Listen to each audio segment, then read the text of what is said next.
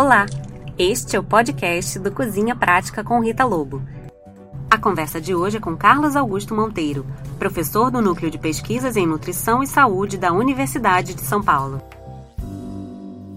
Hoje a conversa vai ser com Carlos Monteiro, professor do Núcleo de Pesquisas em Nutrição e Saúde da USP, que há mais de 30 anos estuda o padrão alimentar brasileiro. Monteiro, como é conhecido no meio acadêmico, é coordenador do Guia Alimentar para a População Brasileira, um documento feito pelo Ministério da Saúde que foi considerado revolucionário, inclusive no exterior.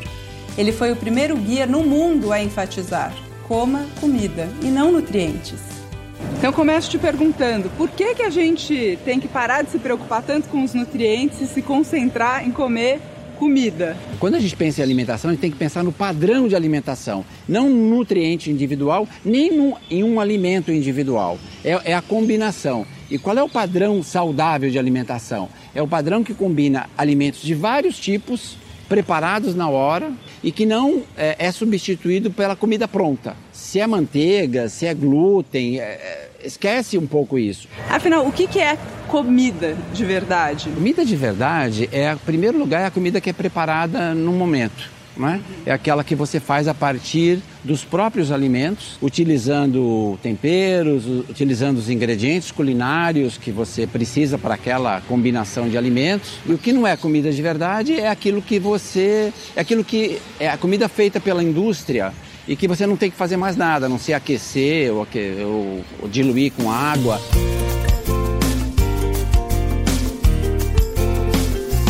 Comecei te perguntando o que é comida de verdade ah. e a gente entende que é aquela comida in natura ou que saiu da terra, digamos assim, ou, ou dos animais, né? Aí tem uma outra categoria que são os minimamente processados. É muito difícil você consumir um alimento que não tenha nenhum processamento não é? É? que pode ser um tomate, uma laranja, enfim, que foi colhido e você consome imediatamente. A maior parte dos alimentos que a gente consome, o arroz, o feijão, por exemplo, eles são secos, eles são empacotados, eles são transformados minimamente, por eles perdem água, eles são, são secos, são submetidos à secagem. Então isso já é um processamento. Então esses né? são considerados, digamos assim, minimamente é. processados. O leite pasteurizado é minimamente processado, a farinha é minimamente processada, carne, de certa maneira, ela é limpa e empacotada, congelada às vezes, isso é minimamente processado. Então a maior parte dos alimentos que a gente consome são minimamente processados. Por isso que a gente, a gente nem distingue. A gente fala não processado ou minimamente processado.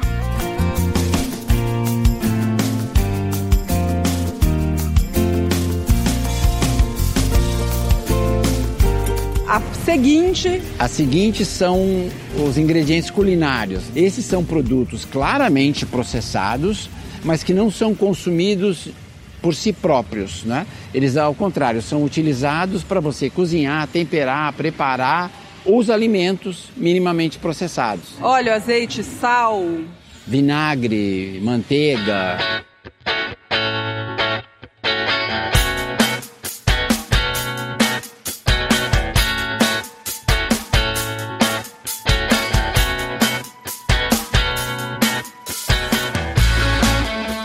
Até aí a gente está falando de comida de verdade. Exato. O passo seguinte. É, aí esses alimentos processados, eles são os alimentos antigos, relativamente antigos, e que são feitos à base de alimentos. Então, o pão é feito à base de farinha de trigo, água, o queijo é a partir de leite, as conservas entram nessa categoria também.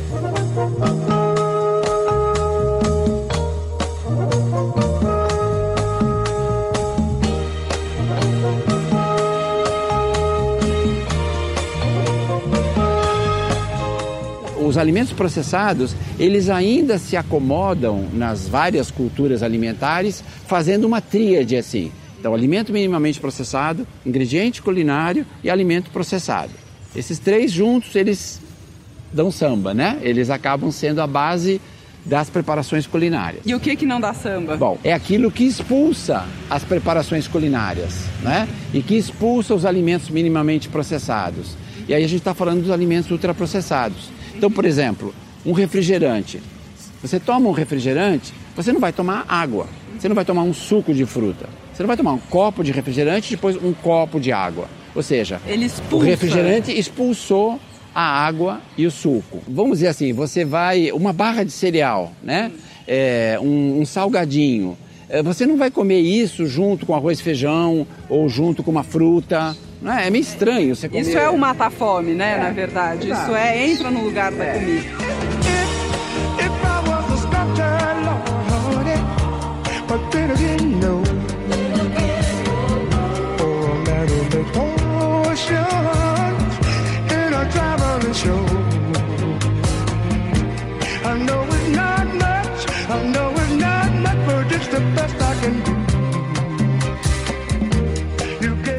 Mas muita gente mesmo dizendo o seguinte: é, na minha casa não entra é, nada industrializado.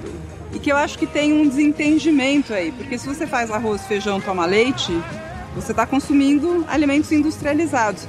E a indústria não é, digamos assim, o produto industrializado não é o grande vilão, né? Pelo que eu estou entendendo, é o ultraprocessado. Claro, claro. Talvez a diferença seja entre comida industrializada e alimento industrializado. Uhum. Hoje, eu diria que a imensa maioria dos alimentos é industrializada e não há nada de errado nisso. Né? A indústria é muito benéfica quando ela ajuda, por exemplo, os alimentos a terem uma duração maior. Eu entendo que quando você compra o tomate pelado italiano em lata, ele é minimamente processado, sim, sim. mas ele, ele, ele é a base para você fazer o seu molho, ok. No entanto, o molho de tomate ah, enlatado, sim. ele, ele é de outra categoria. Ele é ultraprocessado, porque ele necessariamente vai ter aditivos, ele vai ter monoglutamato de sódio. O que, que ele faz? Ele substitui o molho de verdade. Como é que você consegue fazer um molho gostoso?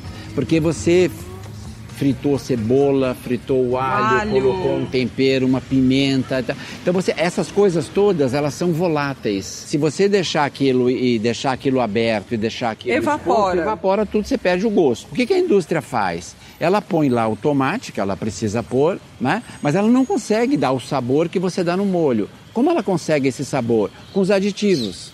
Então esses aditivos são o que? São moléculas sintetizadas em laboratórios e que vão simular o gosto da cebola frita, do manjericão, do manjericão, do alho, etc. Agora, o que acontece?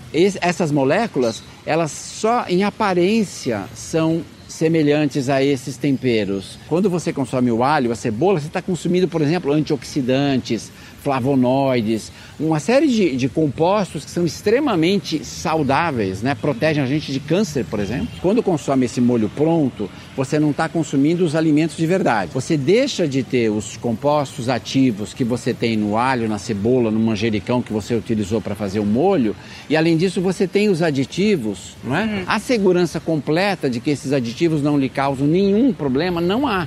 Não há. Então a gente se expõe sem necessidade a um risco, não é? E deixa de ter o benefício desses compostos ativos que só existem nos alimentos frescos. Mas existe uma indústria, que é a indústria que produz a comida industrializada, que é a indústria que substitui a comida caseira. Uhum. Isso é ruim. Então, quando você tem uma lasanha congelada, ou quando você tem um, um, um nuggets de frango é, você não tem mais nenhuma comida de verdade, não tem mais nenhum alimento de verdade, né? Então o prejuízo é da mesma maneira. Passa a ficar exposto a uma série de aditivos e de produtos que a gente honestamente não pode dizer que são todos seguros. Embora a indústria fre frequentemente diga que eles são todos legais. Agora, entre ser legal e ser bom para a saúde, vai uma diferença muito grande.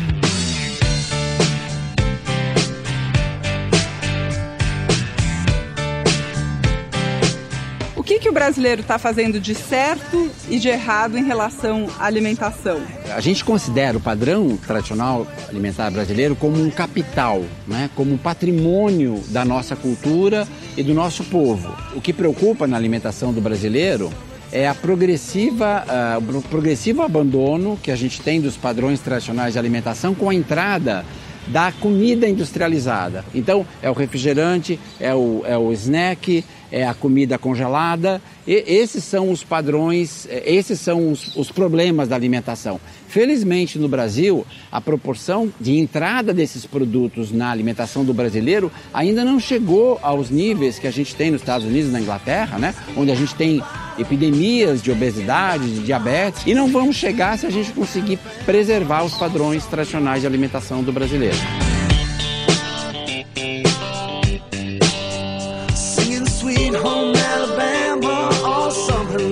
Eu posso entender com isso que, na verdade, quando as pessoas estão preocupadíssimas se manteiga pode ou não pode, ovo pode ou não pode, no fundo elas estão tirando o foco do que realmente não pode, que é a comida ultraprocessada, industrializada. Isso se, se confirma no caso da, das sobremesas, né? Como é que você consegue fazer uma sobremesa em casa gostosa, né? A partir de alguns ingredientes que você vai usar, fruta, o leite. Eu estou pensando em abóbora hoje.